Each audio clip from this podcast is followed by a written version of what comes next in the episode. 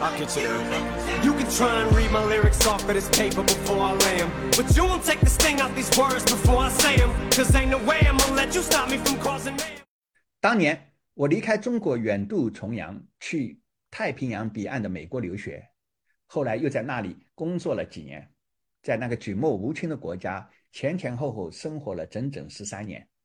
那个年代还没有像微信或 WhatsApp 那样的手机网络通讯工具，我父母连电脑都不用。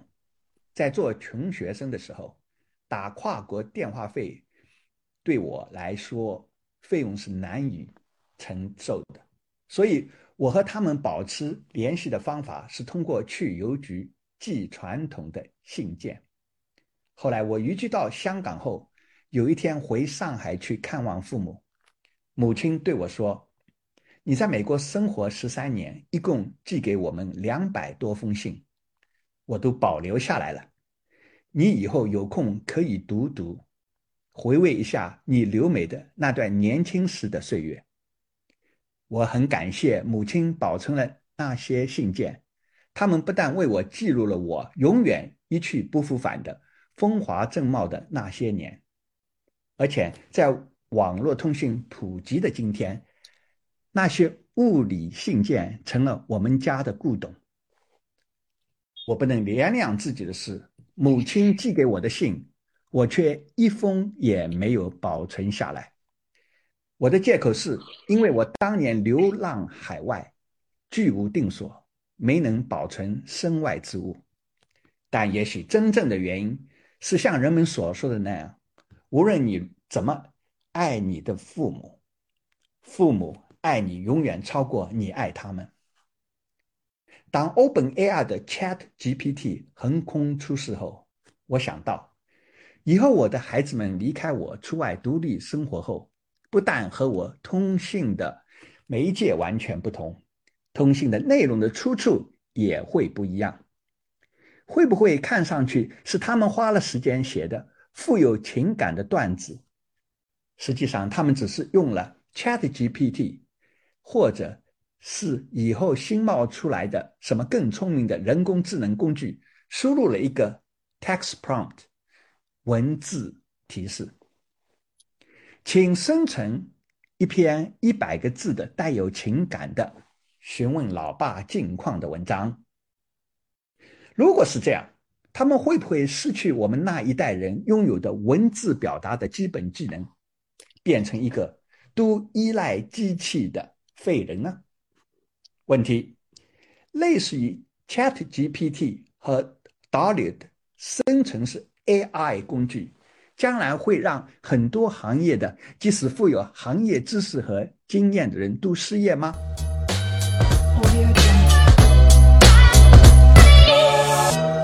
各位听众兄弟姐妹，你这一周过得好吗？今天是二零二三年二月十一号，星期六。欢迎你回到李松人工智能世界三人行的播客节目。我是节目主持人李松博士，我的朋友都叫我松哥。李松人工智能世界三人行是由我主持的，探讨人工智能世界的聊天播客节目。本节目每两周一期，周六下午香港时间七点发布。我是一位互联网创业家和前投资银行家，现居香港。我的两位共同主持人是互联网创业家和产品技术专家 Jackie，以及互联网市场营销专家 Jenny。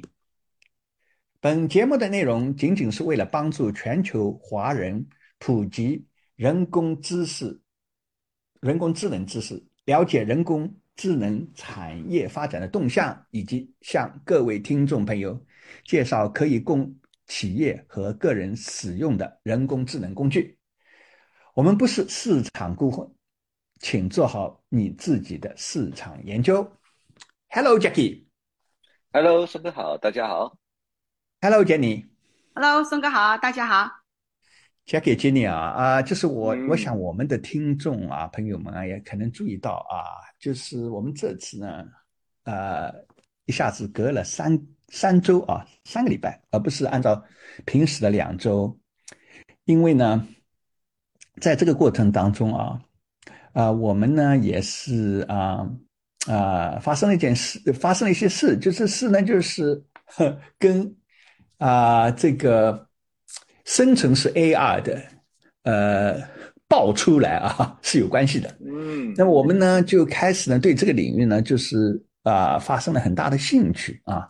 我们以前也有跟踪 AR 方面的呃呃这个行业，但是呢呃这次我们意识到啊这是一次啊自从 Web 以及这个啊移动互联网以以后的啊一个下一代的计算平台啊它的意义呢呃。是超过我们前面花比较多的时间。去年主要是在讲这个所谓的，啊，就是 cryptos 以及 Web 三啊。那么呢，只是说呢，我们最近呢，我至少我自己啊有个顿悟啊，我觉得呢，Web 三这个名字啊，这个 Web 三这个名字呢，是这个以太坊的一个联合创办人啊，Gavin Wood。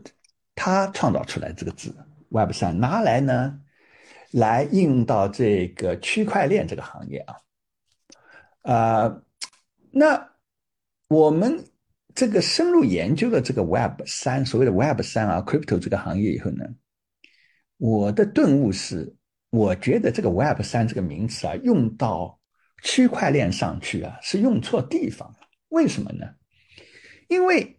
其实这个区块链的，其你当你讲啊，比如说 Web 的时候啊，一一开始是呃播放式的啊，广播式的那种嗯那种内容网站呢，你把它叫做 Web 一啊，通常来讲，那那 Web 二呢就是 UGC 的啊，就是客户客户生成的内容的话，那么你如果 Web 三的话呢，你应该是要一脉对于它在 Web 一时候、Web 二时候的。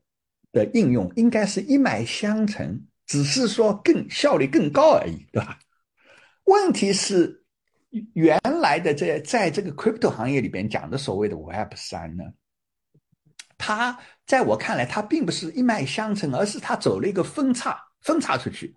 老实说，到最后呢，那个行业到目前为止呢，基本上还是在买卖那个 token。你不管是 token 是 fungible token 还是 non fungible token，就是 NFT。说到底，你还是在前端在做那个金融的这个资产的交易买卖啊。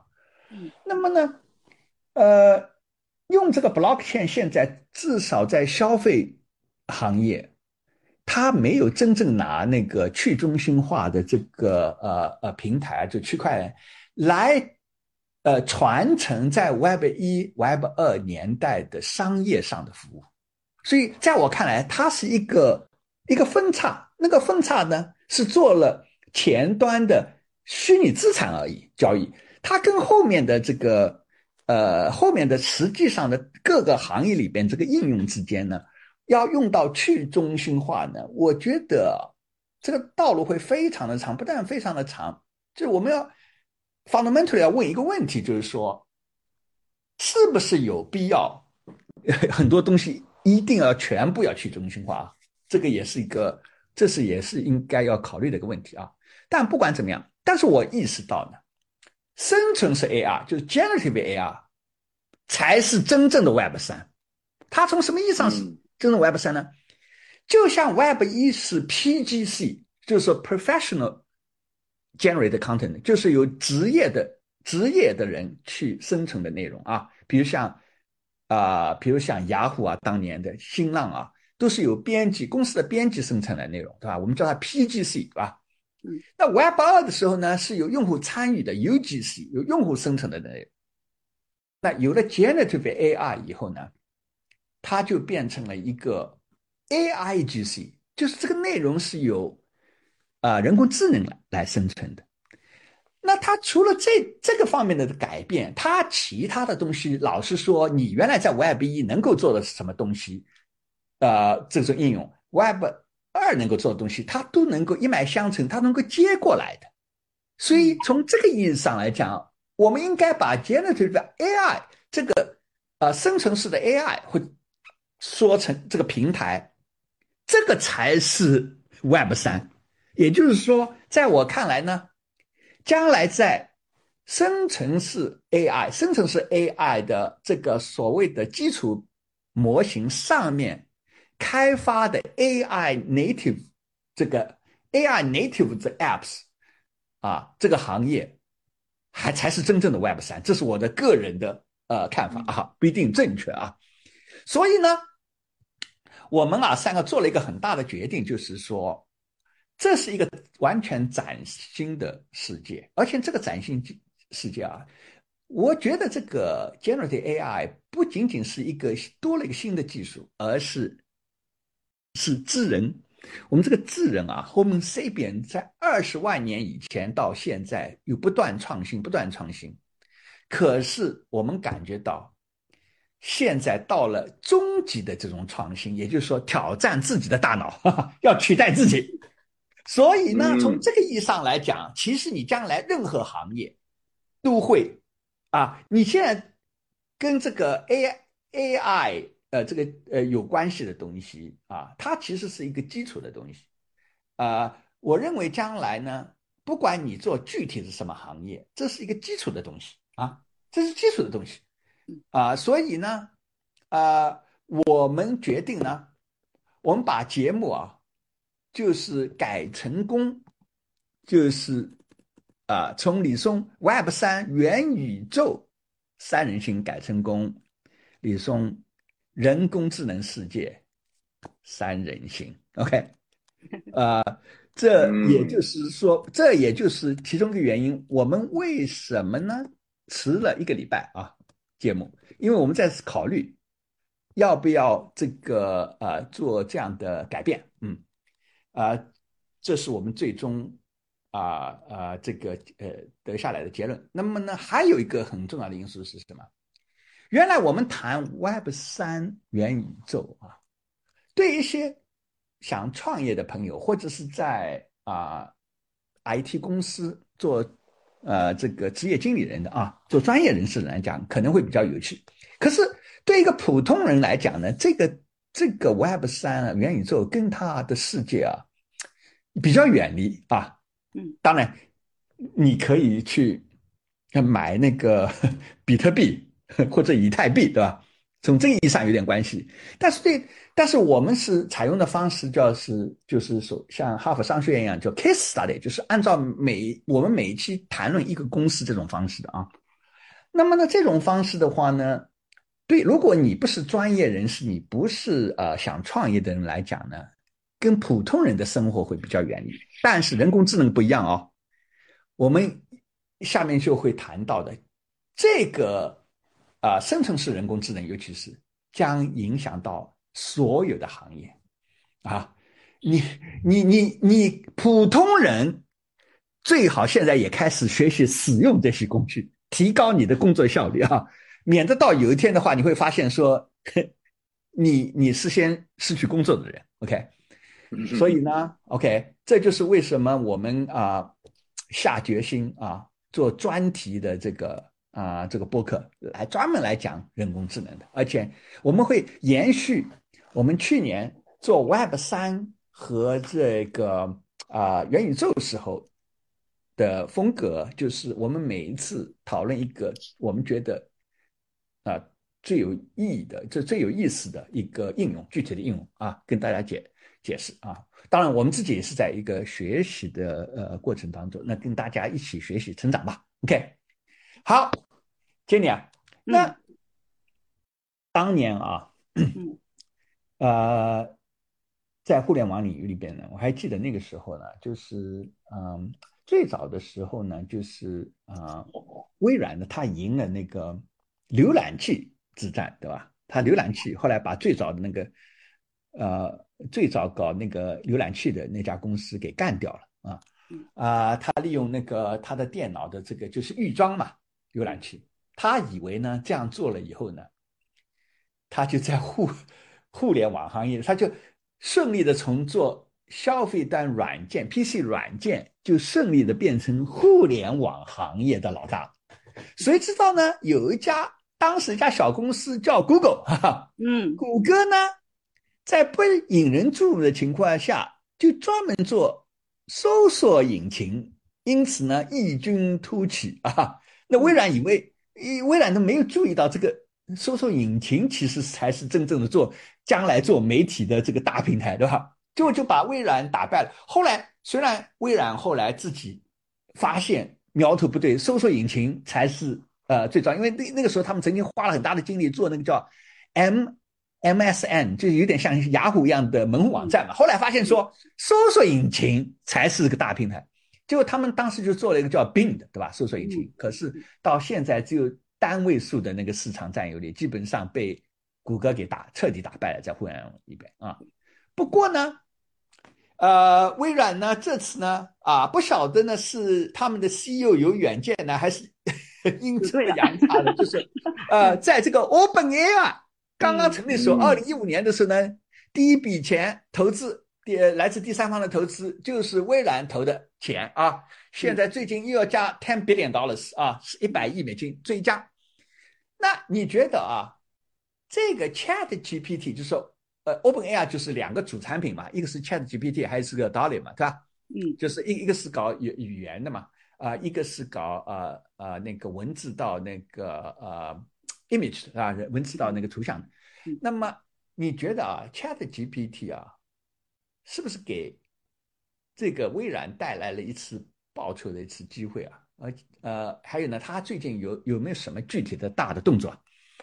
啊，我我我我觉得哈，这个绝对是给微软带来了一次重再战江湖，甚至是将来可能是王者归来的一次机会。王者归来，对，他们真的想王者归来，对对。你想啊，ChatGPT，我我我钟哥我都不敢想象，因为。之前我们是研究 Web 三，或者是我们研究了元宇宙这些哈，我都我身边都没有那么多朋友跑来跟我去聊这个这个领域的东西啊话题啊。但是 ChatGPT 很可怕的是什么呢？就是一个完全跟互联网没有相关的那些朋友，也就是说他是他是一个普通人会关心的东西，对会关心的问题，而且会用哦。很多人你想看他短短的时间内全球一亿多的活跃用户是什么概念呢？吓死人了！这个这个数量其实非常的惊人的。所以说，微软，我认为它真的是赌对了。那，然后，那那微软已经已经是发下了狠话了，它已经是宣布说，它旗下将来所有的产品都要全线的整合 ChatGPT。嗯，那那那那你那你想，这个这个决定是很重要的，说明说这一次在他们看来，ChatGPT 的确是他们微软就是再战江湖的一个绝佳的机会啊。那他最近有什么大动作呢？那首先，他之前就已经呃。对外去宣布过，他们是会最早的就是革搜索引擎的命，这个就是说白了就是呃为什么呢？因为我们体验过 Chat GPT，我们知道说其实它是在它比搜索引擎的这个呃体验的这个效果是要好得多的。那搜索引擎以前呢是谷歌呃几十年来就是创建的这种就是搜索引擎的方式呢，就是说你你输入关键字然后给啊对列表给你，你还得一个个的去找。对，你一个去找，而且呢，那个文章可能互相还有矛盾的，对吧？对对，你还得花大量的时间去整合出来你想要的结果。那 ChatGPT 它不一样哦，它已经就是它的人工智能已经是能够比较好的理解你的意思，它已经能够给到你最后的这个终结的答案给到你了，而且很多人体验过，就说给到他回复到的答案，基本上你去马上就可以用了，就非常的好。就是，也就是说呢，你的意思就是，也就是说呢。一个呢是给你原材料，哈哈，对你还是给你原材料，哈，它是给你终最终产品，对对，所以呢，呃，所以呢，微软呢，就是说，呃呃，微软这一次呢，就是说，它它首先啊，它最先发布的是什么呢？就是说，刚才钟哥你讲到，它原来的自己的搜索引擎并包括它的以前的浏览器 Edge，他们是最先把这个 ChatGPT 是整合进去的，而且呢，这一次呢，呃。他微软介绍就是说，他这一次他这个新的病和这个呃新的 Edge 里面，它整合的是呃 GPT 的三点五的升级版，嗯，也就是说，它比 Chat GPT 现在用的这个三点五还要强调，还要强大。它体现在什么地方呢？就是呃，我举个例子啊，就是说，因为我们知道呃 Chat GPT 它现在是更新到二零二一年的那个数据嘛。那你再问他一些再延伸一点新的东西，他可能就不一定能够很好的回复到你。也就是他的训练的数据是到对二零二二年为止，对对对对。那那这个时候的话，比如说你问他啊，我想做一道菜啊，那么如果你用 ChatGPT，他就告诉你听啊，做一道菜需要什么样的呃过程，需要什么样的材料。但是你再问他，那这些材料在哪里买？那可能他就回答不出来了，是不是？在哪里买啊？什么？因为这个东西跟你实时的生活是相关的。那这个时候的话呢？它这个呃新的这个病里面呢，它就是结合了就是原来它的这个搜索引擎里面有的这些，就是它会帮你补充进去，就告诉你听附近什么地方可以买啊，这就这就令到说这就令到说用户在使用它来新的这个病来做搜索的时候，它的这个呃它既有 ChatGPT 的这个完整的版终极版本，而且呢它的信息量是很全面的，就很多人体验完之后真的觉得这个的确是革了原来的搜索引擎的命的。你知道，你知道，然后呢？这个微软在宣布它的这个这两个就是呃新的浏览器和这个搜索引擎啊整合了这个 Chat GPT 以后，它的下载量立即暴涨了十倍，嗯，而且它的发布会一召开完，你知道微软的市值一夜之间涨了八百亿美金哦，很可怕的，就而且而且 Google 现在非常的紧张啊，嗯，Google 非常紧张现在，对，Google Google Google 啊，其实一听到微软在宣布这件事情的时候，他们已经坐不住了。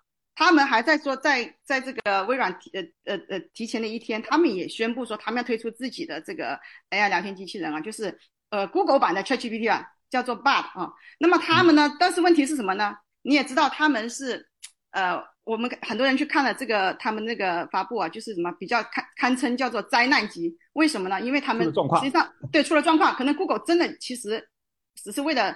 营销上的这个赢面啊，可能他真的还没有准备的特别充分，所以呢，他们呃很多人就没搞好，现在连滚带爬，对，连滚带爬，就怕抢抢先机，养成了习惯了以后转不过来了，对吧？再用搜索，对对，因为他们真的是感觉到这个危机是非常，你这是革他的命啊！你想到 Google 绝大部分的收入是来自于就是靠它的这个搜索引擎的，你要你现在是完全是革他的命，所以呢，但是呢，问题是你不发布还好，这个 Google 因为准备的太仓促，出现了一些错误，导致它的市值。一夜之间蒸发了一千二百亿美金，嗯，很可怕的。这个这个说白了就是说，呃，可见得这个呃微软这一次就是整合了这个 ChatGPT，尤其是跟 OpenAI，可能将来还有更深入的合作以后，其实对 Google 来说是很致命的。呃，而且呢，其实我们很多人是知道说，其实呃 OpenAI 最早用了很多的这些呃呃这些模型啊，包括他们那些 paper 什么东西，其实最早其实谷歌也。是谷歌那边有有出来的，但是谷歌呢，对吧？但是谷歌是起了个早，赶了个晚集，是吧？它这个错过了很好的这个把它商业化的一个时机，推出的时机，所以现在它很紧张。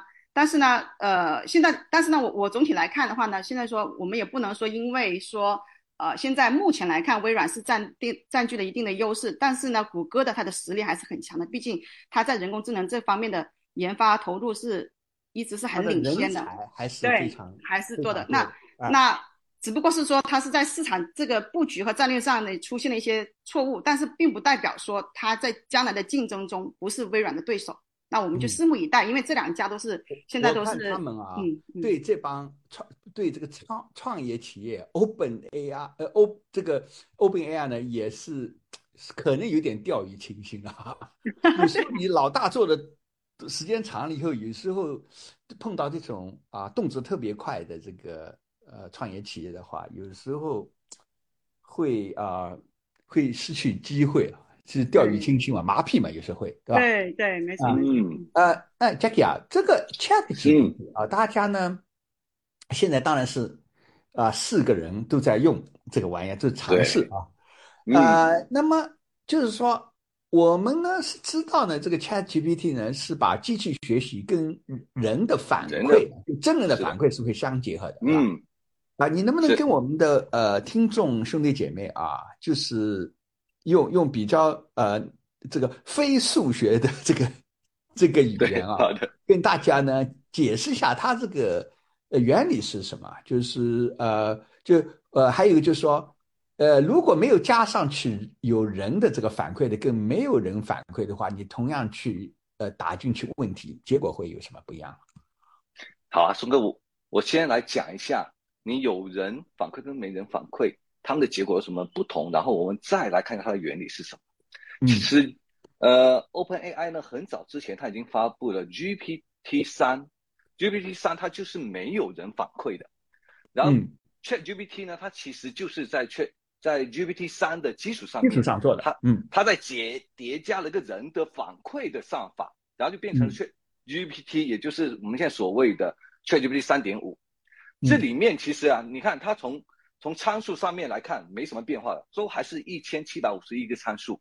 所以你他训练的东西是没有变化，但是结果是完全不一样的。这里面背后的原因是什么？我们先举一个例子好了，比如说松哥，你刚才说了，你儿子可能想给你写一条问候你老爸近况的短信。OK，现在我们就在我们先讲一个呃，ChatGPT 他们现在的回答会干嘛？我们输进去说啊，写一条问候老爸近况的短信，他输出来答案会说，哎，老爸你近来好吗？我很想念你，祝愿你身体健康，万事如意。他是真的写出来了一个非常棒的短信，就有问就有答，就是你给了他一个 topic，他就答你，对他这个答案是非常符合我们预期的。但是如果你现在问的是 GPT 三，也就是没有加入人反馈的，他会给你什么答案呢？他会跟你说，OK，你要从这几个方面去写这个短信，你要先写称呼，再写问候语，最后写上祝福。你看，他并不是真正的把这条短信写出来，而是告诉你该如何去写这条短信。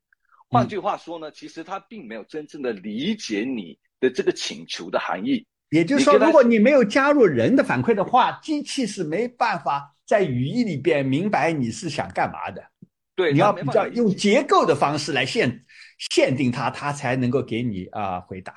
很好，所以 ChatGPT。ChatGPT 这个呢，其实它最重要的变化，它就是做了人类偏好的处理，使得它的回答非常符合我们的预期。那它是怎么来实现这背后的原理是什么呢？主要有三个步骤啊。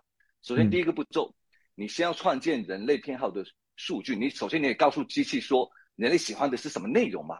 所以呢，他们就会随机挑选一些问题。你比如说啊，我们就好像把你刚才我们说的写一条。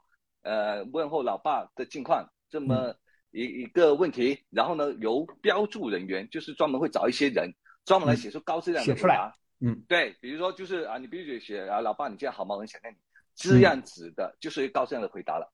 然后他们就把这个问题跟这个答案标注好，喂给这个模型。然后类似这样的问题有很多，可能有有成千上万个问题，然后都是由人来写。等于说，他呢就是让人呢。提供问题跟提供这个答案，然后呢，就建立一个一个有人有人类人为搞出来的一个呃展示型的展示型的数据库。嗯，对，数据库。所以机器学习，它就知道说人类你究竟喜欢什么样的回答，它就知道了。第二点很重要的，第二我们要训练一个所谓的回报模型或者叫奖励模型。这什么意思呢？就是说，OK，我们现在也是随机挑选一些问题出来，然后呢？让这个原始的模型它输出不同的答案。你比如说，还是挑选那个问题啊，写一个短信问候老爸的短信，然后原始答案会输出几个不同的答案啊。第一个答案啊，老爸你今天好吗？然后也有可能另外一个答案是说哦，要先写称呼再写问候语。它有几个不同答案出来，然后我们也是由人，也是由由人来基于我们的偏好标准，比如说啊，我们会去判断这个答案，呃，它的相关性。他这个答案是否有害？他的情感是不是负面的？等等，我们来判断说这些答案哪些是好的，然后来排个序，对吧？我觉得，呃，老爸你进来好吗？这个答案应该是排在前面的，因为他最我我在这里，这个在这里我要跟那个听众朋友们解释一个，就是刚才 Jackie 讲的，呃，我我们现在先让人去提供一个呃文字的一个提示，然后呢再。再自己写一个答案，那有了这组东西呢，再放到这个呃 GPT 里边，再进行所谓的 fine tuning，对吧？就是再去训练一次以后呢，你训练的过程实际上就是个模型。那模型的话呢，你下次放放进去同样的的问啊这个问题的话，它会生产出来，因为模型它就是有个有有个有一个统计分布嘛，它生生产出来的。呃，结结果会有，呃，会有不同的结果的，不一样的不同结果。你虽然是放进去是同样的这个输入，出出来是不一样的，因为你是建的一个模型嘛，所以它会呃生产出。然后呢，你生产出来，你同样的一个呃提示文本的提示放进去，生成出来不同的结果以后呢，这个时候再叫人呢来排序，他他他喜欢什么样，对吧？给他打分，嗯。排序打分，嗯，然后你根据这个分之后呢，其实我们就可以对它进行处理了。你你如果哪个答案好的，我们就给高分，高他为什么高分？哪个答案不好，我们就给他低分。嗯，打好分之后，其实就进入到第三个环节了，就要强化他学习整整个过程。对，这时候如果得到低分的话，刚才我们输入结果，然后在那回报模型，如果得到低分的话呢，他就会受到惩罚，然后被要求重新去学习，直到你成为高分了，你才通过。所以就在这里不断的重复。也就是说呢，刚才才把人们的呃生产出来同样一个呃输入呃提示输入呃文本的提示提示放进去，生产出来不同的答案以后呢，要让真人呢去排序完以后呢，再把这个结果呢，把它建立一个回报模式，数学上的一个回报模式啊，这个有了这个回报模式以后呢。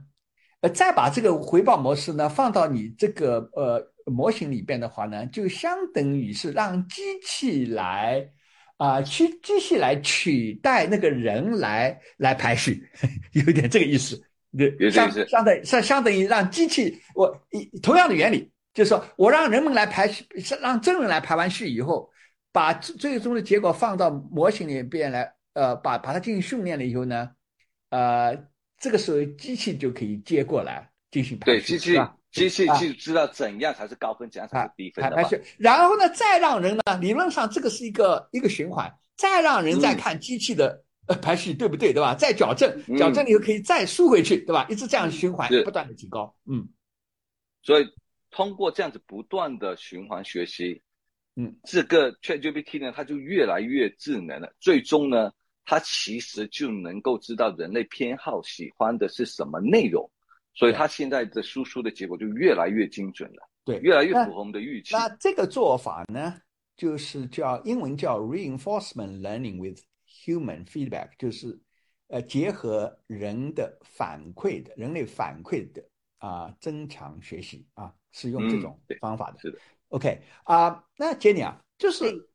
我们现在啊可以，我们现在来谈一谈啊，就是这个 Chat GPT 啊，它对各个行业的这个影响啊。首先呢，因为你是做市场营销出身的啊，以前也在广告公司也做过，后来呢也在甲方也做过去做市场的。那么你觉得啊，对这个广告业也好啊，营销营销这个行业来讲，就是啊，就就广告呢，相当于是第三乙方的，对吧？那甲方的就是所谓的市场营销这公司的来讲，有没有会产生什么样的影响啊？嗯，首先啊，这个 Chat GPT 啊，它横空出世以后，其实大家都会很担心，说它会不会取代很多行业的工作。目前呢，多数人是持一个比较悲观的态度的。但是我从我做市场营销这个行业的这个角度看，我觉得短期内呢是利大于弊的。为什么这么说呢？就说呃。现在的话，ChatGPT 主要的应用是什么？我们先跟大家讲一下哈。当你讲悲观的时候，你的意思，悲观的意思是从 他自己工作的角度上来讲悲观，对，并不是对行业行业对对老板来说是乐观的，因为可能这个效率更高，可以节省更多的人力。但是大多数的普通人的话悲观，为什么就觉得说哇塞，那你我我我原来能做的工作你都帮我做了？那讲到市场营销啊，我们先跟大家讲一下，比如说呃，现在 ChatGPT 在市场营销领域它能做什么样的工作啊？那像 ChatGPT 现在呢，我们就是用的最多的，被用的最多的话呢，是在市场。营销领域，它是它能快速的帮，就是写出很多各种各样的营销的文案，包括刚才苏跟你讲的广告文案啊、创意文案，包括我们的营销方案，甚至是市场分析报告等等，就是我们做市场营销的人经常呃做的这些呃案子啊，都是都可以用 ChatGPT 写出来，而且写的非常好。我亲自体验了一下啊，就是它生它在生成方案这方面的效率是很高的。呃，高啊，对，在没有 ChatGPT 之前呢，你知道营营销人员啊，他其实有两个地方是很很耗、很消耗的，是什么呢？首先，他要先在脑子里面先去构思好他的创意和方案，但是他是他，但是问题是，他得花很多的时间去干什么？去把它写出来，因为你知道，他他需要向他的客户或者合作伙伴去很生动、很准确的表达他的想法，所以他就花很多时间去把它写得很好。啊，才能传达他他他的意思。包括我们看到很多人就会花很多时间写 PPT 啊什么之类的。那但是现在有了这个 Chat GPT 之后呢，呃，我认为其实人营销人员呢就好比多了一个小助手，就是你有想法，有有好的想法，想好了，构思好了，你可以通过他，那你去给他一些提示语，那传达给这个 Chat GPT，他就能够根据你的意思，先是快速写出一个大体的框架，然后呢，你再不断的去给他更多的提示，它就可以补充和完善这个内容。把草稿一直在改，对吧？啊，一直改，改到你合适的为止。那么它很快的话呢，就是它也可以输出各种各样的呃这个呈现方式，呃 Word 文档也好，PPT 也好，各种呈现方式都可以给到你的。你你讲到这个啊，我就想起啊，就是我以前呃在呃创办真爱网的时候呢，那个时候我们做那个呃营销啊，因为我们是甲方嘛。也会去雇那种啊呃，就是 PR 公司、公关公司，有时候是呃广告公司、那 4A 公司来对。那我还记得印象非常深的是说，因为我跟那帮来给我们服务的人聊天嘛，就说哎，你们做这行，你们喜欢不喜欢这行？我有个印象非常深的是，好像那个时候呢，我记得有一个我们当时雇的那个 Sachi。啊，沙奇人沙奇是美国一个很很大的那个呃 f o A 公司，呃广告公司。那么，呃来服务我们的那个人啊，就是跟我讲说，哎，他我做这一行啊，有个职业病，就是晚晚上经常睡不好。我讲为什么睡不好？但因为我们有了客户要服务客户了以后呢，就是老是要给你搞什么创意啊，搞定位啊，搞文案啊。对。那么这个呢，其实是相当花脑筋的。所以呢，晚上睡觉的时候呢，这个这忍不住就是要想想那个点子嘛。对。是想了点子以后，晚上就睡不着觉。他讲这是我们的职业病，很痛苦。他跟我讲。你所以呢，你刚才讲的就写写文案这一点啊，所谓的 copywriting 来讲呢，就是 ChatGPT 会帮大忙了，是吧？对对，呃呃，但是呢，我觉得也不用过分的担忧，是为什么呢？其实对我们做市场营销的人员来说，我们要有一种自信，因为写文案和做方案这种来说，对市场营销人员它是个最基础的一个能力。其实市场营销人员他最重要的一个价值，它是体现在他的专业的这个。市场洞察力，还有他的思考判断能力上面的，那我其实，在我们用这个 ChatGPT 的过程当中，其实我们还是营销人员占主导的，因为它的提示语是很关键的，就是等于说你有很多时候你用 ChatGPT，它能不能写成一个你马上可以用的一个方案？它因为我们如果说你的提示语，呃，给的不够准确的话，其实它会生成一个比较通用的一个理论框架，你是没有实操意义的。所以的话呢，就是说这个时候的话呢，呃。这个市场人员其实你你给到的提示语的过程，其实就是把你的一些很专业的一些啊洞察力啊、判断能力啊这些东西，就是啊输入了给他，他来帮你完善方案。那这个过程中，这也就是为什么现在有很多是基于 ChatGPT 做的一些市场营销公司，比如说呃有个公司叫 Jasper 的，那他因为他以前是呃他手他以前是专门给市场营销人员是去做服务的，那现在有了 ChatGPT 以后呢，它的价值就体现在说，它既懂得。营销人员他呃经常用的一些需求是什么东西？他又很懂得说怎么去向 ChatGPT 去传传传达这个提示语，让 ChatGPT 去理解我们想要什么东西。他是做了一个中间的这样一个工作。但是啊，Jenny 啊，但是这样啊，就说按照 Jackie 刚才的解释的，就是说把机器跟人的反馈相结合，Jackie 啊，按照这样的说法的话，理论上啊，我刚才突然想到，理论上呢，对。我们可以去雇一帮，就是原来做市场营销的嘛。等他生产出内容了以后呢，他也让他来排序嘛。哎，对，排序，排序再回去。对啊，对。这样会不会导致一个只是时间问题呢？对，因为他可以一直训练的嘛，他就是回笼。这个，他他是一个像轮子一样的，有了这个内容，你再告诉我怎么样啊？其实说白了就是什么，用这个机器的脑子呢，先从你。呃，人的脑子里边来吃你人脑的豆腐嘛，说白了，对吧？你先我吃你人脑的豆腐，你把你你来教我啊。说到底就是什么叫机器学习？讲 他这就是从另外一个角度上来讲是什么什么呢？就你来告诉我嘛，对吧？对，我来教你是从数据里边学。你也可以说这个数据来自什么？就是就是在我们这个呃上下文上，就是有人提供的数据嘛，反馈数据嘛。所以是机器学习嘛？机器一直在像像吸血鬼一样的，一直在跟你学习啊。所以，但是呢，市场人员其实给到我们的一个更重要的一个课题，就是说，呃，刚开始的阶段，就像说你讲的，短期内它其实还没有那么快能够取代得了的。但是你长期的话呢，它这个学习，它如果说它的学习速率是比我们呃人。是更快的话呢，其实慢慢慢慢，它很多工作是可以替代我们去做的。所以说这个时候的话，对市场人员有一个更高的要求，就是说你要真正的找到说，呃，因为市场营销人员他最终服务的，还是市场，也还是人。其实就是说，你还人还是比机器更了解人的。比如说客户啊，我们的用户，人还是还有这方面的优势的。但是呢，就说这就令到说每一个做市场人员的人呢，你可能将来可能就是会发发展成一些更加往更高的领域，就是比如说更加的专业性更强的。原来是做原创内容的人，慢慢要变转型为相当于做编辑一样的，对吧？你主要的。你原创内容本身在不是自己原创，但是你在里边起到一个像，啊监督啊、整理啊、指引方向啊，指引方向，对这些，对，就是这么说吧，你这个市场市场这个营销人将来慢慢会变成什么？就像 Chat GPT 来训练人时候，到外面去雇的那个，我也读他们写的文章，他们叫那些人叫 laborer，就是劳工嘛。这样变成他的劳工了，你就给我提供，可能每一个行业都有垂直的这个行业嘛，都给给我提供啊反馈的这个这个这个信息，就从长远上来讲是不利于人的。对，长远上来讲，对，因为他他是单向吃豆腐的，他是单向吃，然后你再把他这样，你再把它提高嘛，对吧？对，相当于说什么呢？就是说啊，我。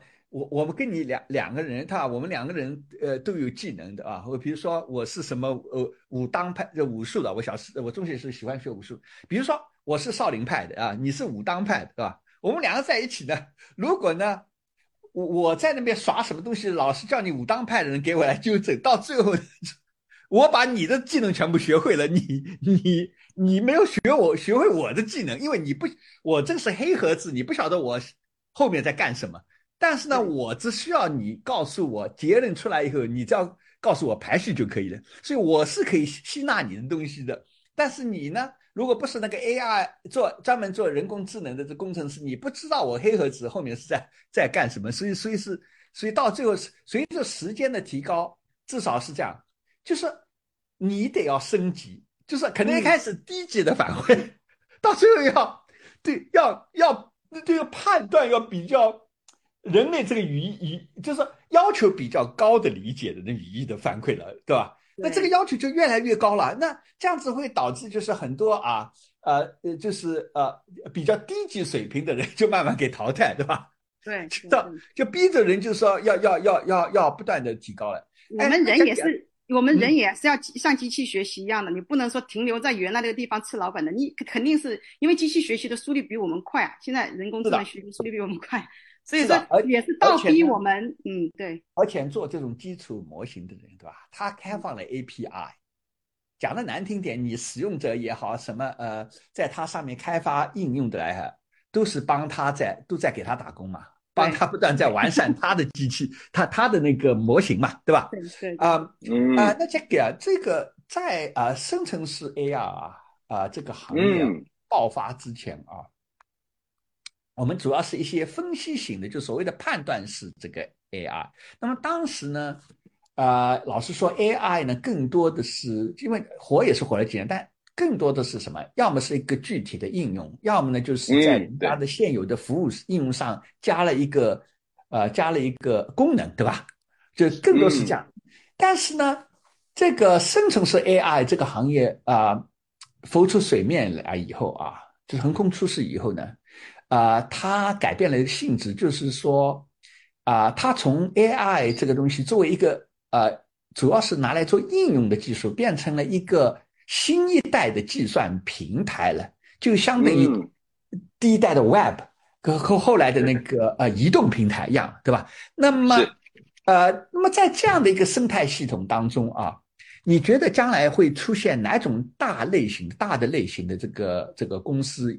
以及在他们所说的类型里边啊，他们的呃主要的要争取的这个啊竞争壁垒是什么呢？OK，我们先了解一下它整个生态是怎样子的。它其实首先呢，我们是需要有大量的算力去训练一个 AI 模型，对吧？训练完之后有了这个模型呢，你那些公司才可以去调用这些模型去做相应的应用。咱们比如啊，ChatGPT。ChatGPT 首先，它其实是在类似亚马逊这样的云平台上面，用了上万台服务器来训练它那个 GPT 的模型的。训练完之后，有了这个模型之后呢，微软它就可以通过 API 的形式去调用 ChatGPT 的这个模型，然后呢，再向 C 端用户提供类似搜索引擎这样的服务，这是整。对，Jackie 是这样，就是微软这个情况呢是个特例，因为呢，它自己也有个很大的云的部部门，对吧？叫 Azure。对。那么，呃，也就是现在美国最大的，也是全世界最大的三个云服务的公司呢，提供云服务公司，就第一大的是啊，Amazon，对吧？对。嗯，亚亚马逊它是有个 AWS，它是最大，市场占有率最大。然后第二大的是应该是微软。啊，然后然后第三大的呢就是 Google，那也也就是微软在这次啊没有投 ChatGPT 之前啊，在我看来，其实他对这个做针对消费者的 AI 技术其实已经放弃了。他他的他当时的策略就是专门给中小企业服务了，对吧？他是做那个所谓 Enterprise AI，对吧？就是企业 AI，呃，跟跟 Google 来来来来来来呃差异性呃竞争。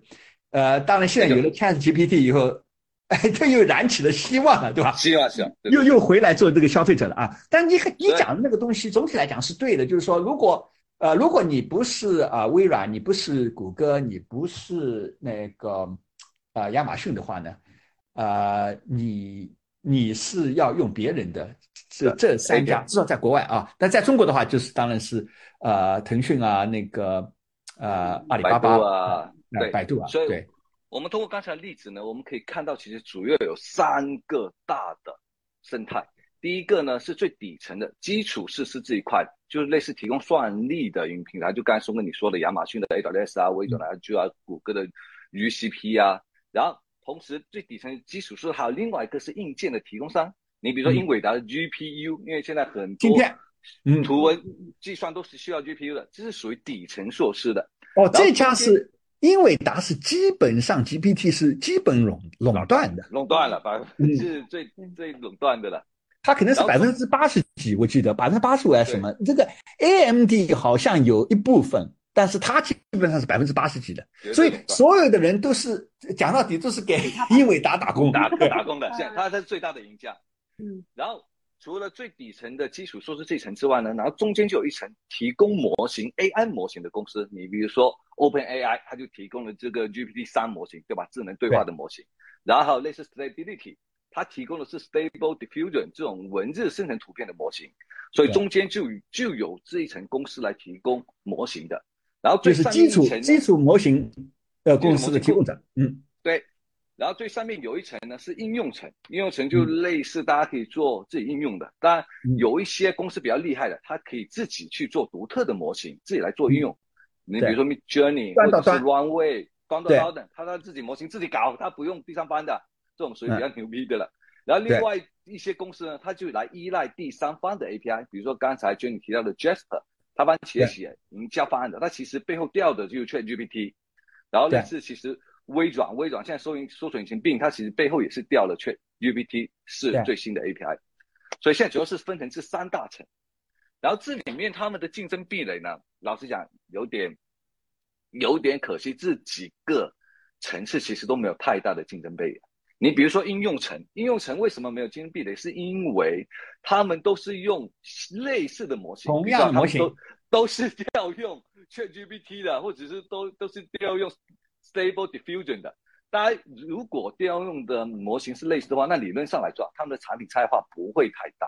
也就是说，大家做出来产品都一样的话，那你其实很难形成竞争壁垒。所以你在应用层这一 part，你是很难有很强大的呃竞争壁垒的。它从技术上来讲，很呃很难形成技术壁垒，但只只有靠商业模型上，对吧？形成技术对的那个竞争壁垒，对。你只能是从商业模型自己去积累你自己的网络规模、网络效应，甚至你可以去做自己独特的模型，这样子去积累一些竞争力。比如说你自己有一些啊，只有你拥有的一些啊客户数据啊，然后来进行那个微调，在它的基础上训练。使得你可能你自己的这个模型是你独特的，虽然公共模型是一样的，但是因为你有独特的数据、独特领域的数据，然后进行微调之后，你有这个独特领域的引擎，这样子有可能你的应用程序可以比别人有更大的优势。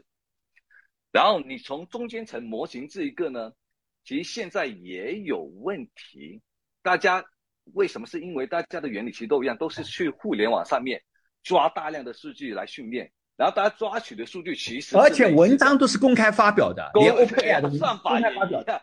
嗯，所以现在搞搞到现在，只不过说大家有一点，你比如说 OpenAI，它其实现在是没有开源的，它自个呢是以 API 形式给到大家，但是 Stability 它其实现在是开源源代码开放的，所以现在就使得什么呢？有很多开源很多新的开源的项目出来，而且他们的效果已经越来越接近 ChatGPT，越来越接近 OpenAI 了，因为大家的数据是类似的。大家的算法也是类似的，所以使得老实讲，Open AI 它其实优势也不明显的。慢慢，其实大家的差异性也不会太大，也不会太大。呃，就是呃，Jack，你刚才讲的呢，就是呃，从呃这个原理上来讲，就做这个东西的，大家算法什么都是公开的，呃，只不过有个差别还是就是，如果你要自己去建基础模型的话呢，呃，你。呃，算力啊，就是你要去调那个模型的参数来讲，还是要花很多的钱的。呃，我记得好像是呃，Chat GPT 三好像去训练，它是一百七十五个 billion 的参数，就是一千七百五五十亿的那个参数的话，好像是花了一千八百万美金啊。啊，去去调整参数，那这个还是用还是挺花钱的。那么呢，对一般的创业企业来讲，尤其是你搞应用的来讲，说老实话，嗯，你也花不了那个花花不起那个钱啊，花不起，花不起，花不起。呃，还有一个问题就是，呃，Jack，你你我不晓得你怎么看啊？就是说，从这个意义上来讲呢，这种做基础模型的啊，嗯，呃，Generative AI。也有点像，他们叫做猫，他们叫 MAS，就是 M A A S，也就是说 Model as a Service 啊，就是作为做做做嘛。那做这个 MAS 的这个 AI 的呃基础设施的这种公公司的话，就是说，呃，你还是有个问题，就是说，嗯，大家都去做，对吧？现在问题就是说，是不是还是会很多家的，还是到最后就是有有一家就不跑出来了？我觉得是可以容纳很多家的，其实关键的原因还是因为有足够的利益驱动力了，所以很多大公司都会进入到这个领域。你现在如，只不过说国外呢，可能 Google 跟微软他们更多的是会投资，你 Google 投资了一个最新的 S Anthropic，然后呢，微软是投资了 OpenAI。国内其实更多的是自己在做，你百度也好，腾讯也好，日结、华为、阿里，其实大家都已经宣布，对，在研发了，近期会推出产品了。好，我我我们待会儿再回来。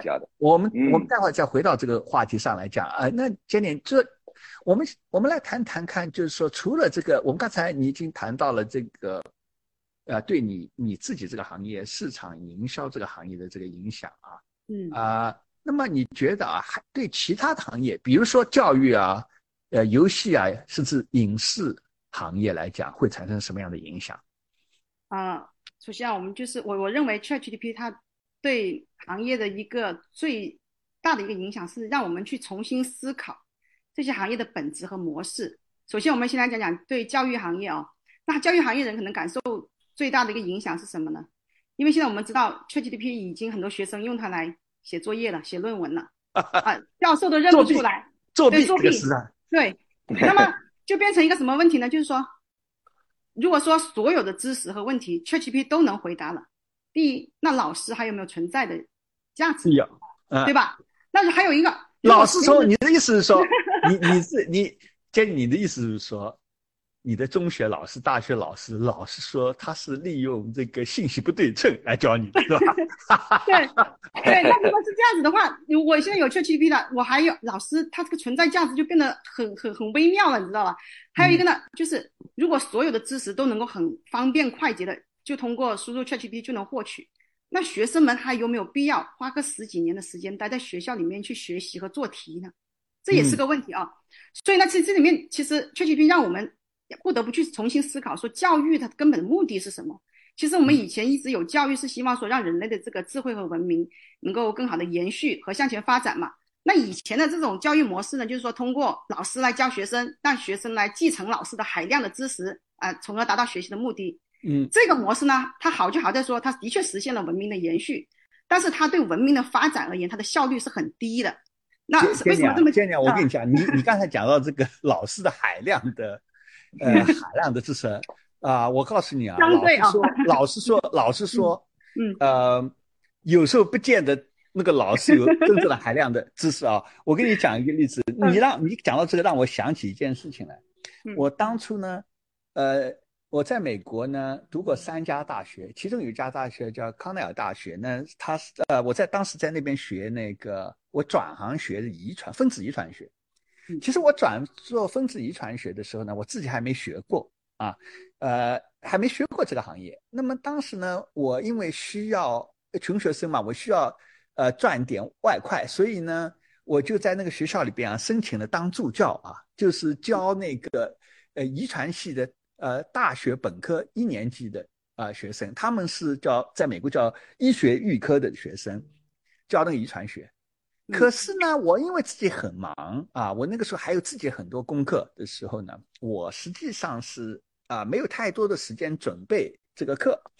那难的是什么呢？我第一次当助教，我等于说每个礼拜五下午有那么一个小时的时间呢，要跟他们讲，就是平时是礼礼拜一到礼拜五正正常上课的时候啊，是教授讲的，但是呢，呃，我相当于有一个叫我们叫 review session，就是说就帮你回顾的。那回顾呢是由我讲的，不是由先生讲的啊。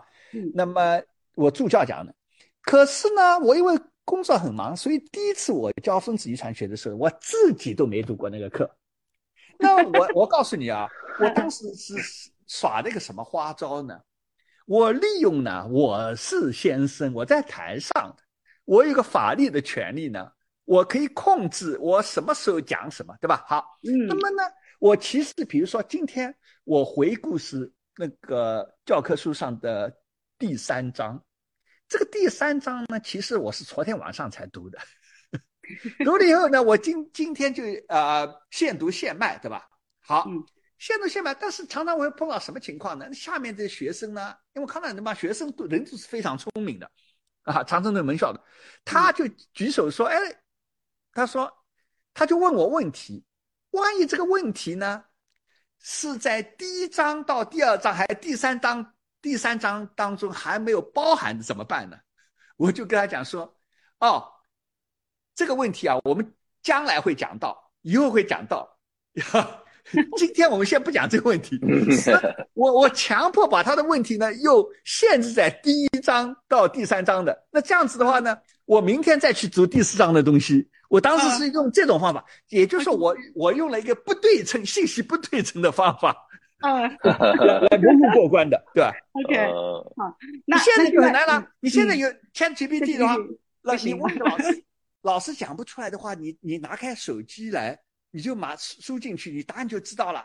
对那谁听得进去？你老师在上面讲，对，所以孙哥你说的这个问题啊，其实我们以前的这种教育方式，其实更多的就是说，把老师懂的知识，就是就填鸭式的，就是传承给你嘛。那其实这里面有个问题，就是现在这个 ChatGPT 出现了以后，这个工作其实 ChatGPT 已经可以去代替老师去完成了。那以后的话呢，教育的目标就应该会做一个改变。其实我们更希望是说，是培养人的这个独立思考和开拓性的思维，而不是说去海量的获取知识。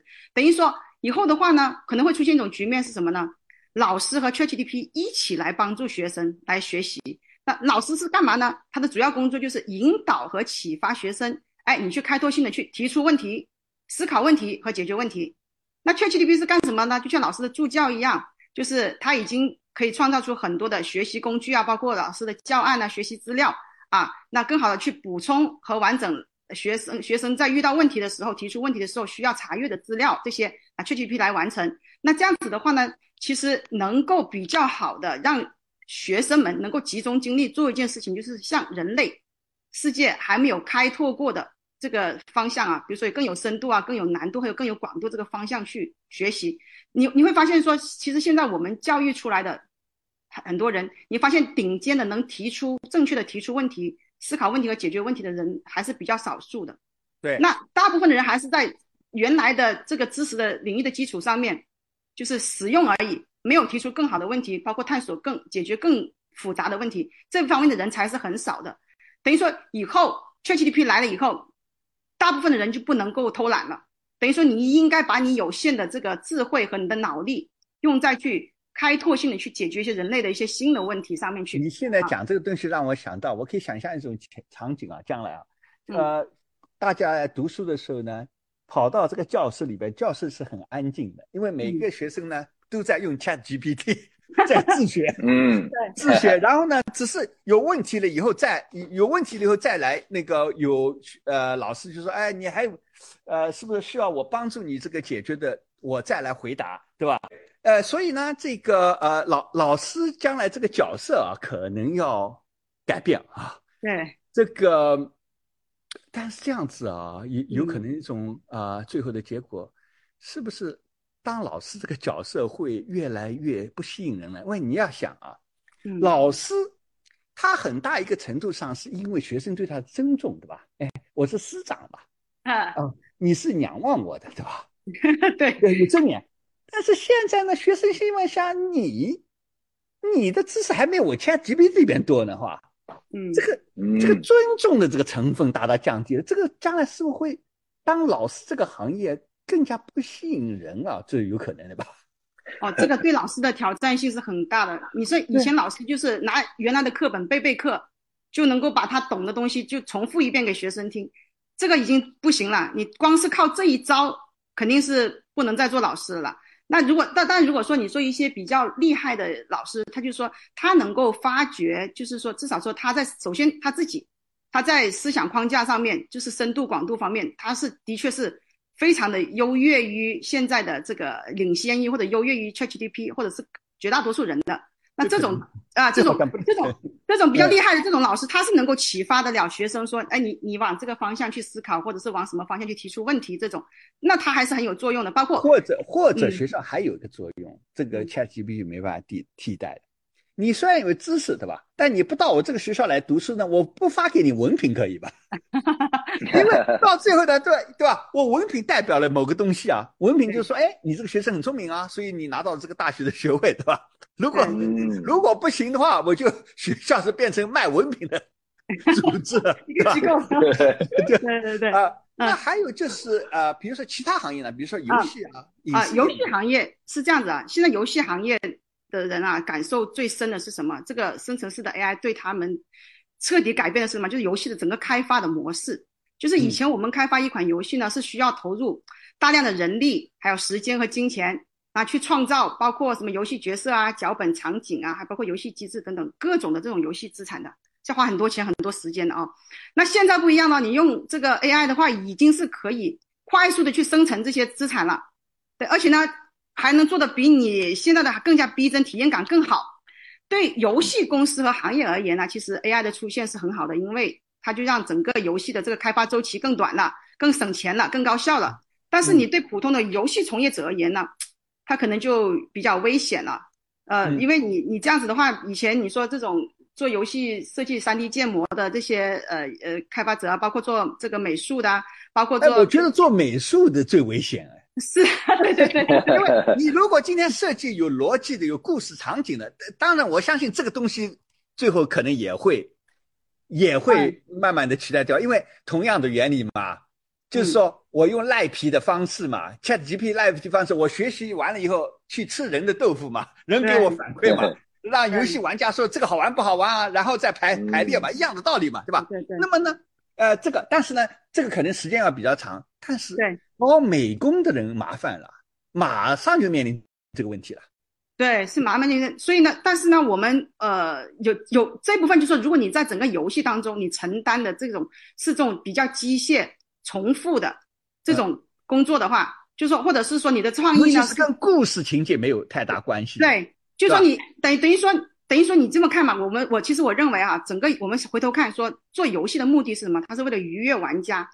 等于说，这里面最核心的终呃终极目标，其实可能还是说运营，怎么让玩家喜欢玩这个游戏？可能运营这个角色是比较重要的。但是你像其他在创造过程中，画出来，包括说把它呃制作出来，场景制作出来，这方面就是说，最对对做那些啊游戏虚拟道具那帮人来讲，是相当危险的，非常危险。因为你这个工作，其实你的这个价值成分并不是最高的。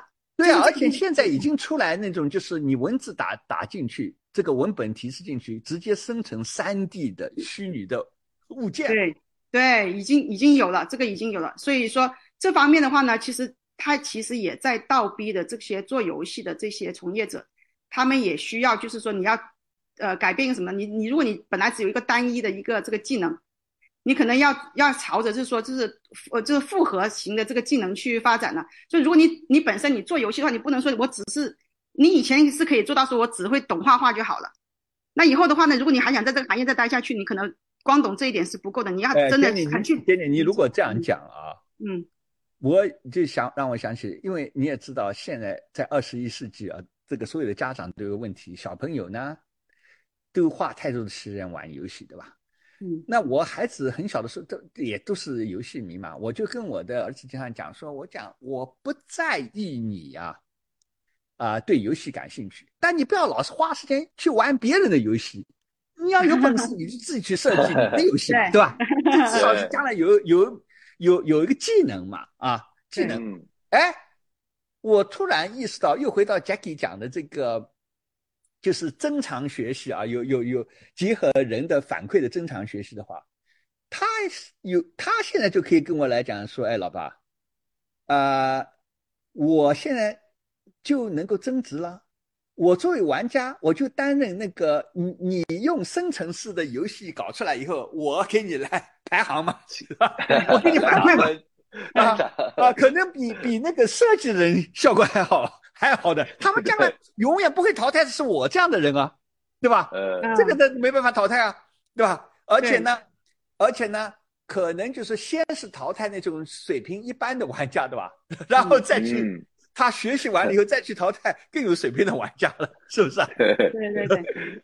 所以说，其实从目前来，嗯，影视啊，其实影视的话呢，呃，也是面临的一个差不多的问题，就是还它现在 AI 甚至是 AI 是已经。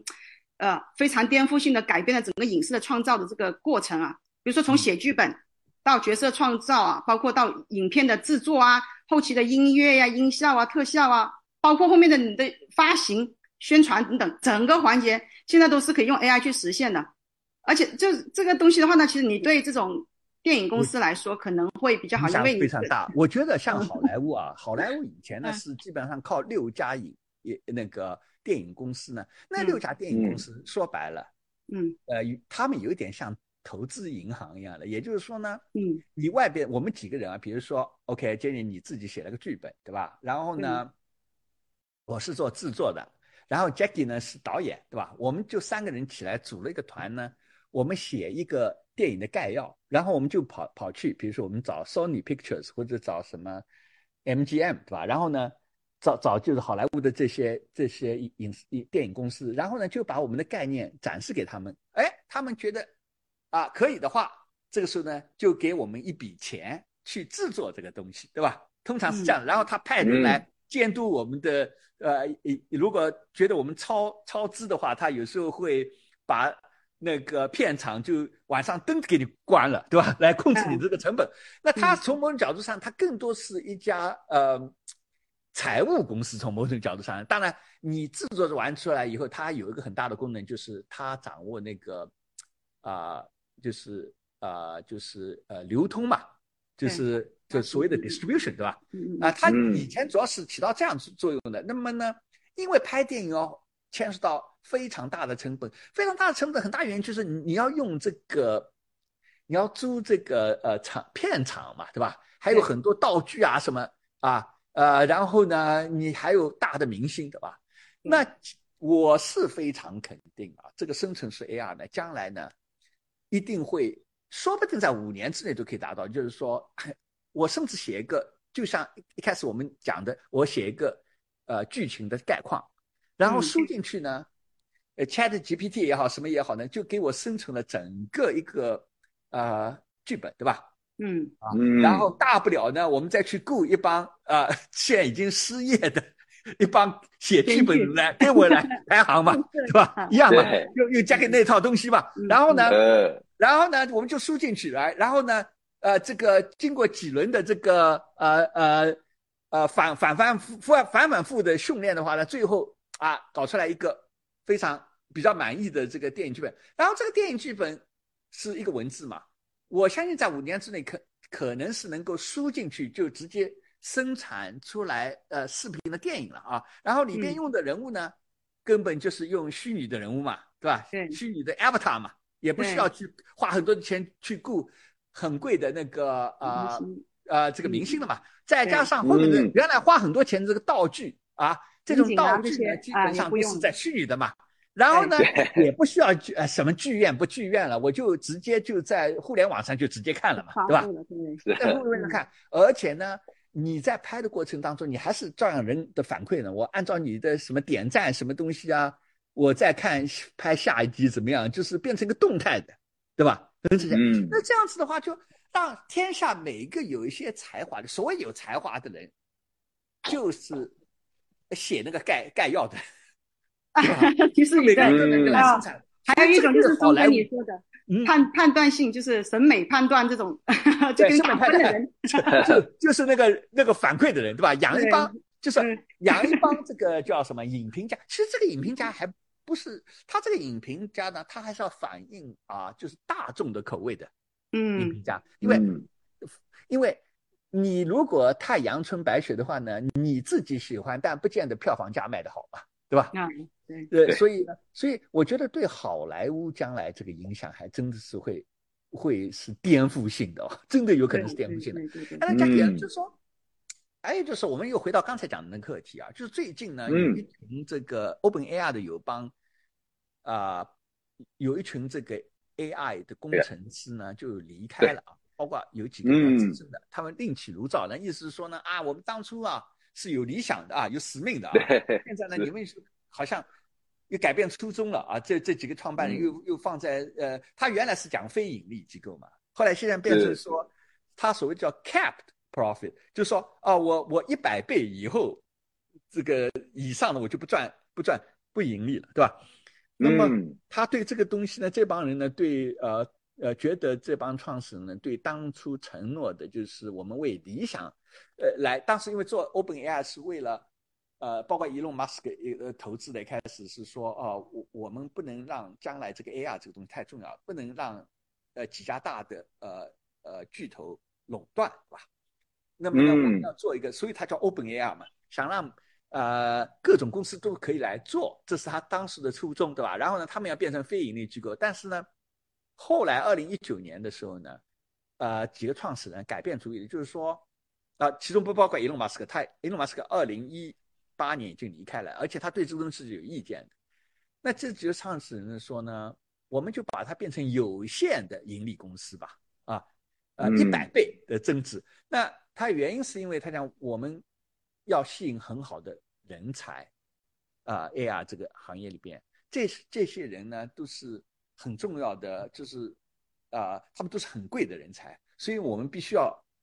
至少有限的盈利啊，这样讲。结果呢，最近这个 OpenAI 呢，有有一群工程师呢，觉得说啊，你你你违背了你当初的承诺啊，理想主义的承诺，结果他们就离开了，然后另起炉灶啊。你能不能对他们呢进行呃，在他们的目标啊跟动向，最近的动向呢，也呃给给我们的呃听众兄弟姐妹们介绍一下？嗯，好啊。其实这群 AI 工程师不是普通的工程师，他们其实是最核心的一群工程师，里面有研发的 VP，就主要是有有兄几个牛人，牛人几个牛人，一个 Daniel，一个 Dan Daniel，他们是兄弟姐妹的，他们其实是现在已经原来就是 OpenAI 的研发 VP 非常高级别的，然后他们独立出来之后呢，在二零二三年的一月份，今年一月份呢就发布了一个叫 Cloud。的一个新的一个聊天机器人，它这个是可以跟 ChatGPT 竞争的了。谷歌投资了它三亿美元，以此来获得百分之十的股份，所以他们的足够的钱了，足够钱，技术是非常牛逼的。哦，而且谷歌 谷歌这次有有改王王阳对，谷歌自己搞了一个不行，效果太差了，结果赶紧投资 ChatGPT，ChatGPT 用已经被微软投资了，赶紧就投资了他的对手，所以所以谷歌现在就改为投资为主了。然后这家公司叫 Anthropic，他们其实使命，他们有自己的使命的哦。他们觉得是说，哎呀，你你微软投资了 OpenAI 之后，你越来越商业化了，越来越偏离公司最初想法了，而且越来越功利，而且变得不透明。这样子吧，我我我呢，我给自己的使命是说，我们就是一家 AI 安全和研究公司，我们是致力于开发可靠、可解释和可调整的 AI 系统。反正泛而言之呢，就说，哎呀，你看现在 OpenAI 这些呢，现在都是不透明的，里面呢有很多不可预测的、不可靠的。我们的使命就是要让这些变得透明、变得可靠。所以，这一家公司他们是有非常。强的使命感，使命感。哦，你讲那这样子，它也是将来就是 OpenAI 有可能是碰到一个非常强劲的对手啊。那讲到这里的话啊，我就想起一个问题，就是说现在这种模式啊，就是所谓的 MaaS 模式，就是 Model as a Service 啊，MaaS MaaS 这种基就是做那个啊生成式 AI 的基础设施这种模式啊。呃，它到底是像 PC 年代时候的操作呃系统，比如像 Windows 或者是智能手机时代的那个操作系统，像 iOS 啊、Android 一样，是变成过一个赢家通吃的领域呢？还是说呢，能够容纳很多家，或或者比如说，嗯，对中国市场至少啊，就是说，到底是中国市场也是，就是这个 Air Mass 这个模式会变成全球的标准呢？像像操作。呃呃，系统那样，还是说呢？呃，中国的市场，比如说啊，我用小点来讲，就中国市场有自己的标准，就像中文搜索，就像呃，尽管有 Google，对吧？当然是我们是因为有一些政策的原因，就 Google 没有进，没有没有能够进来啊，所以啊，就出就是百度就是沾了这个光啊。但是你觉得啊，就是这个，就是呃。基础设施的这个模型的这个模式啊，你觉得将来更像是会是像全球的这个操作系统一样，就是只剩下一两家呢？赢家通吃模式，还是说各个国家会有自己的模型啊？我觉得各个国家会有各自的模型，也就是说，这个市场会可以容纳多家的。因为你看一下，它其实最这项技术最主要依赖两个东西，一个东西呢是你的数据源，对吧？你要大量的数据去训练这个模型。第二个，你必须得有足够大的算力，这两个条件一旦一旦你具备的话，你就可以做了。我们在国外呢，其实 Google 也好，微软也好，他们现在主要是投资嘛。Google 投资了 Anthropic，然后呢，微软是投资了 OpenAI。但是国内呢，你那是百度也好，腾讯也好，日结、华为、阿里，他们都已经对外宣布了，都要自己研发，而且近期就会推出产品了。嗯，所以因为他们呢，一呢是拥有大量的数据，因为国内有很多数据，甚至是不对外公开的，你可能外面想抓都没有，就只有百度自己有，或者只有腾讯自己有，是封闭的。所以他们有大量的这种训练 AI 模型的数据，同时你算力上面其实国内也不缺，国内的的这种云平台，腾讯自己有啊，百度啊、阿里他们自己各自都有自己的运算平台，所以算力也不缺。所以这些大厂呢自己都会做，而且由于咱们现在国内这些大厂拥有最大的这种中文数据库，其实每个国家我相信啊，当地的在当地的大厂肯定拥有自己本地最大的这种中文的相应的语言的数据库，所以这些数据库呢将会成为特有的数据源。你讲的这个非常有意思啊，就是说啊，因为。呃，你搞那个模型呢？其实呢，模型训练出来的东西跟你输入的数据是有关系。那么你现在如果你要去做那个 avatar，对吧？这个人的形象，你把自己照片放进去，你用这些呃模型的话呢，你会发现你是亚洲人的脸呢，因为它的模型 主要输入的是用啊这个这个欧洲人的脸型的多嘛。所以呢，你你如果上传自己一个照片啊，把它。要做成这个 avatar 的话呢，你的形象的话呢，你会发现你的脸会变形，变成比较有像欧洲人这个脸型。那从这个意义上来讲呢，如果你做中国的基础啊模型的话啊，你可能输进去的就是亚洲人的脸比较多的话，你搞出来就比较像亚洲人。所以从这个角度上来讲呢，还真有可能呢。就是至少有对大的市场啊，我不晓得小的市场是怎么样，或者是你人种不太一样的地方，可能会有一些差别。但有点是肯定，做这行的人啊，就是做那个基础这个呃设施的这些人模型的人的话啊，将来真的是要拼算力的啊。这个是的，这个这个是非常花钱的，这个这个非常非常的花钱啊。好，那各位听众兄弟姐妹，今天的李松人工智能世界三人行节目到此结束。如果你喜欢我们的节目，请按下免费订阅的按钮，并请分享给你的朋友们，还有给我们一个五个星的赞。李松人工智能世界三人行的播客节目，可以在喜马拉雅、腾讯 QQ 音乐、Apple Podcasts、Spotify Podcasts 以及 Google Podcasts 上收听。我是节目主持人李松博士，祝你周末愉快。我们两周后的星期六再见。再见。But you won't take the sting out these words before I say them. Cause ain't no way I'm gonna let you stop me from causing.